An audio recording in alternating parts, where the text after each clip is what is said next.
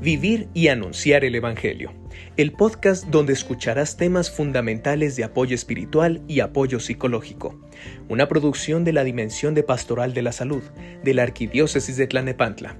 Bienvenidos.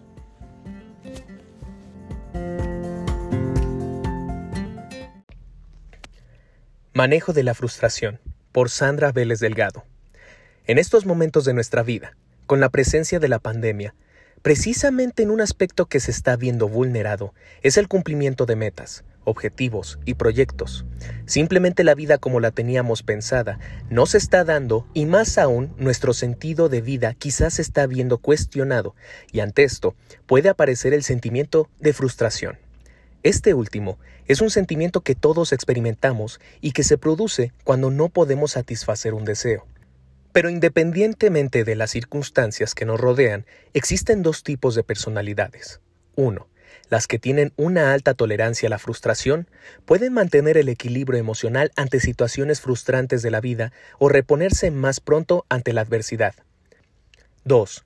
Baja tolerancia a la frustración. Habitualmente aparece la frustración ante diversas situaciones de la vida. Se quedan pegadas a la desesperanza, pierden el equilibrio emocional. ¿Cómo hacer frente a la frustración?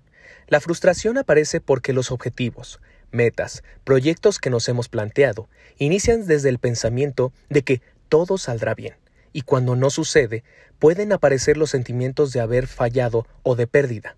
Por lo tanto, si las cosas no salen como esperamos, es importante que revisemos si lo podemos volver a intentar y darnos cuenta de que lo podemos intentar cuantas veces sea necesario que las cosas no tienen que ser perfectas y tener la flexibilidad de hacerlo diferente o en otro momento.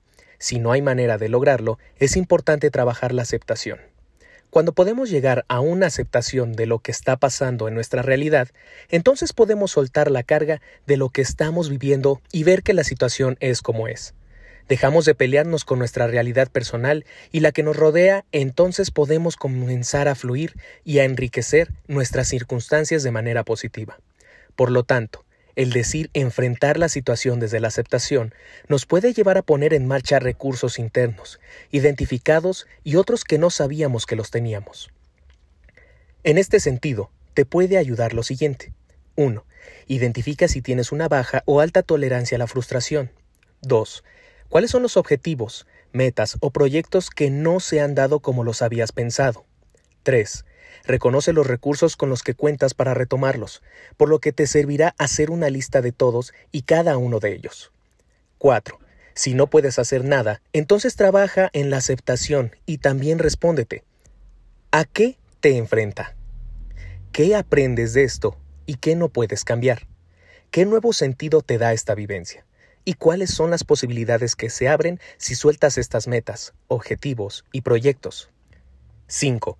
Revisa si necesitas hacer un proceso de reconciliación contigo, con los demás o las circunstancias para poder seguir avanzando. 6. Agradece todo lo que sí tienes en este momento de tu vida, desde tu familia, las oportunidades, los recursos físicos, económicos, emocionales, espirituales. Recuerda que cuando somos capaces de agradecer, nos sentimos más felices, reduce el estrés, podemos confiar en el proceso de la vida y las circunstancias, tenemos menos probabilidad de deprimirnos, mejorar la calidad de sueño y mejorar nuestras relaciones.